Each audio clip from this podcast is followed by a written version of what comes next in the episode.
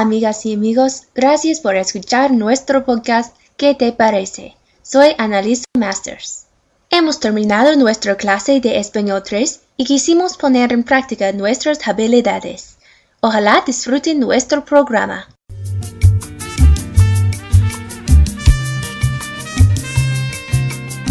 Nicole preparó una oportuna recomendación para quienes tienen niños en su casa.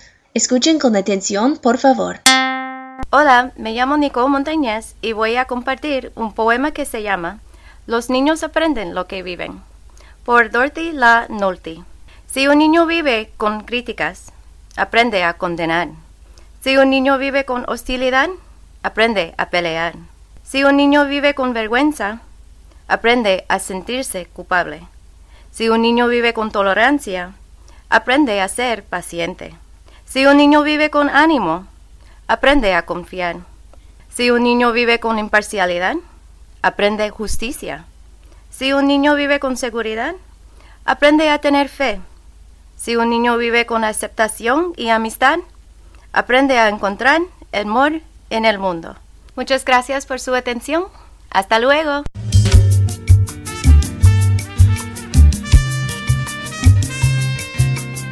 Nuestro compañero Brian ya está con nosotros. Vamos a ver cuál poema nos tiene preparado. Hola, me llamo Brian y para ustedes este es un poema por Pablo Neruda. Se llama Ausencia. Apenas te he dejado.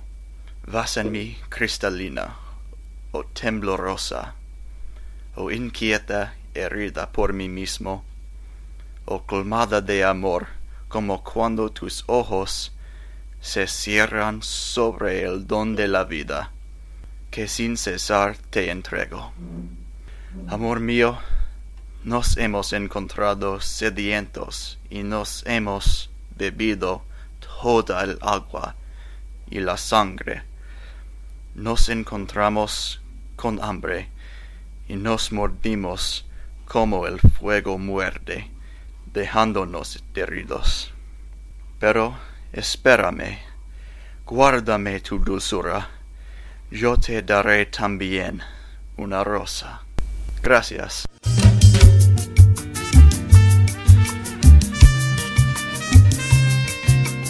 A Lindsay y Carly les encantan los deportes. Por eso, ellas conversan sobre un entrenador de básquetbol muy importante para todos nosotros, los Wildcats. Hola, me llamo Lindsay. Y me llamo Carly. Vamos a hablar sobre Frank Martin. Él es el entrenador de baloncesto en KSU. ¿Sabía que Frank Martin es de Cuba?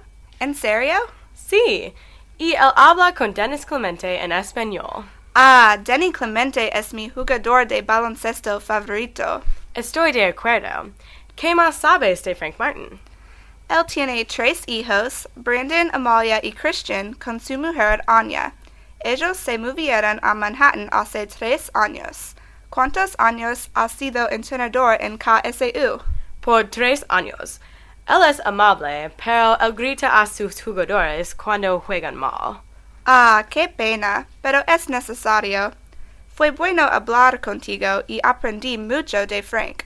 Ahora voy a mirar un juego de baloncesto. Sí, yo también. Me gusta hablar acerca de los deportes de KSU. Adiós. Adiós.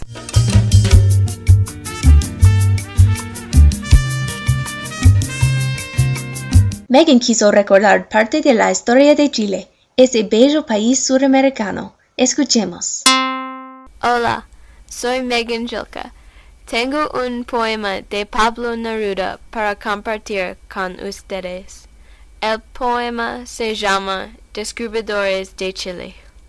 Del norte trajo Almagro su arrugada centella y sobre el territorio entre explosión y ocaso se inclinó día y noche como sobre una carta. Sombra de espinas, sombra de cardo y cera, el español reunido con su seca figura, mirando las sombrías estrategias del suelo. Noche, nieve y arena hacen la forma de mi delgada patria. Todo el silencio está en su larga línea.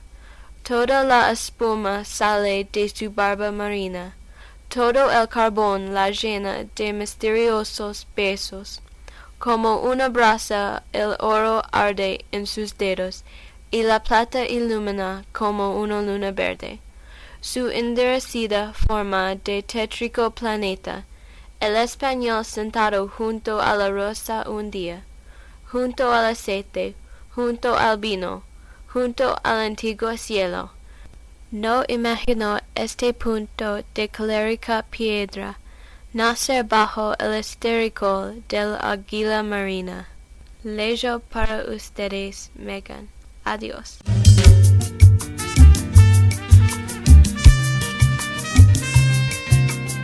Y de Sudamérica regresamos a los Estados Unidos. Kentucky es un estado que merece nuestra atención. Vamos a escuchar lo que Tracy nos quiere decir.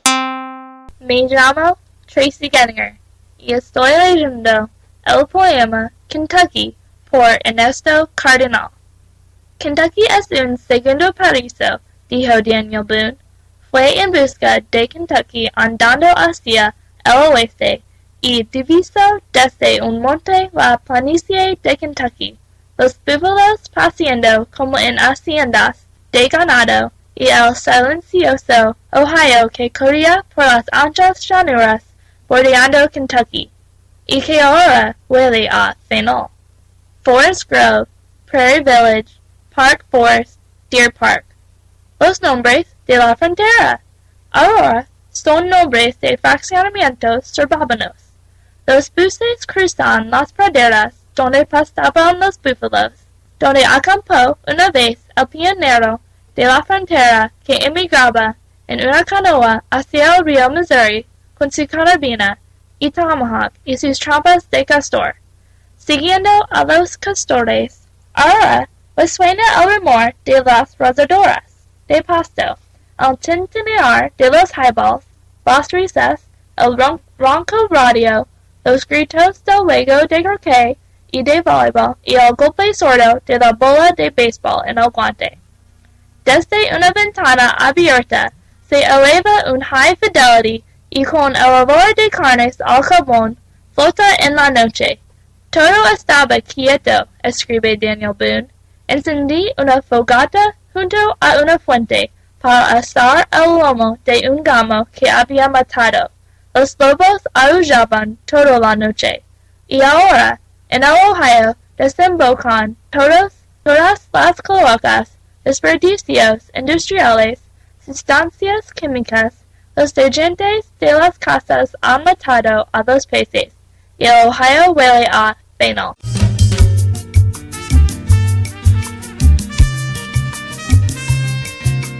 Ahora Valeria nos tiene preparado otro poema. Vamos a oír de qué se trata. Hola, me llamo Valeria. Voy a compartir con ustedes el poema El cuerpo y el alma de Vicente Alejandro. Pero es más triste todavía, mucho más triste. Triste como la rama que deja caer su fruto para nadie. Más triste, más como ese vaho que de la tierra exhala después la pulpa muerta, como esa mano que del cuerpo tendido se eleva y quiere solamente acariciar las luces. La sonrisa doliente, la noche aterciopelada y muda. Luz de la noche sobre el cuerpo tendido, sin alma. Alma fuera, alma fuera del cuerpo, planeando tan delicadamente sobre la triste forma abandonada. Alma de nieve dulce, suspendida sobre su ayer amante, cuerpo enorme que pálido se enfría con las nocturnas horas y queda quieto, solo, dulcemente vacío. Alma de amor que vela y se separa vacilando y al fin se aleja tiernamente fría. Muchas gracias por su atención. Hasta luego.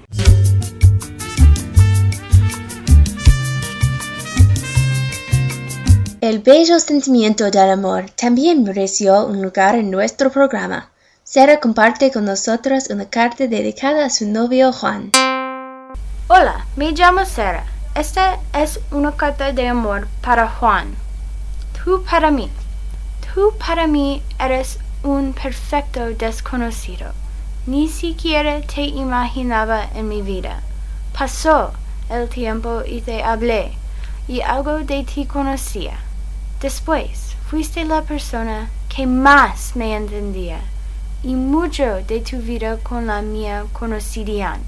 Llegaste a ser con quien mejor me identifiqué, a quien me presentó con mi ser. Ahora descubro que no te conocía. Sí, otra vez eres desconocido, porque en la distancia me he dado cuenta que a un amigo nunca se le termina de conocer, porque siempre habrá algo de él que me sorprenda. Siempre habrá algo nuevo que compartir. Tú siempre serás para mí algo nuevo que descubrir. Adiós. Gracias por su atención.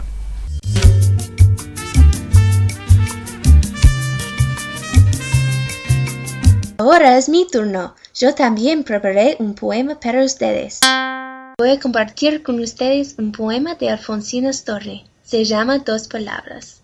Esta noche al oído me has dicho dos palabras comunes, dos palabras cansadas de ser dichas, palabras que de viejas son nuevas, dos palabras tan dulces que la luna que andaba filtrando entre las ramas se detuvo en mi boca. Tan dulces dos palabras que una hormiga pasea por mi cuello y no intento moverme para echarla. Tan dulces dos palabras que digo sin quererlo. Oh, qué bella la vida, tan dulces y tan mansas que acetes olorosos sobre el cuerpo derraman, tan dulces y tan bellas que nerviosos misterios se mueven hacia el cielo imitando tijeras. Oh, mis dedos quisieran cortar estrellas. Muchas gracias por su atención.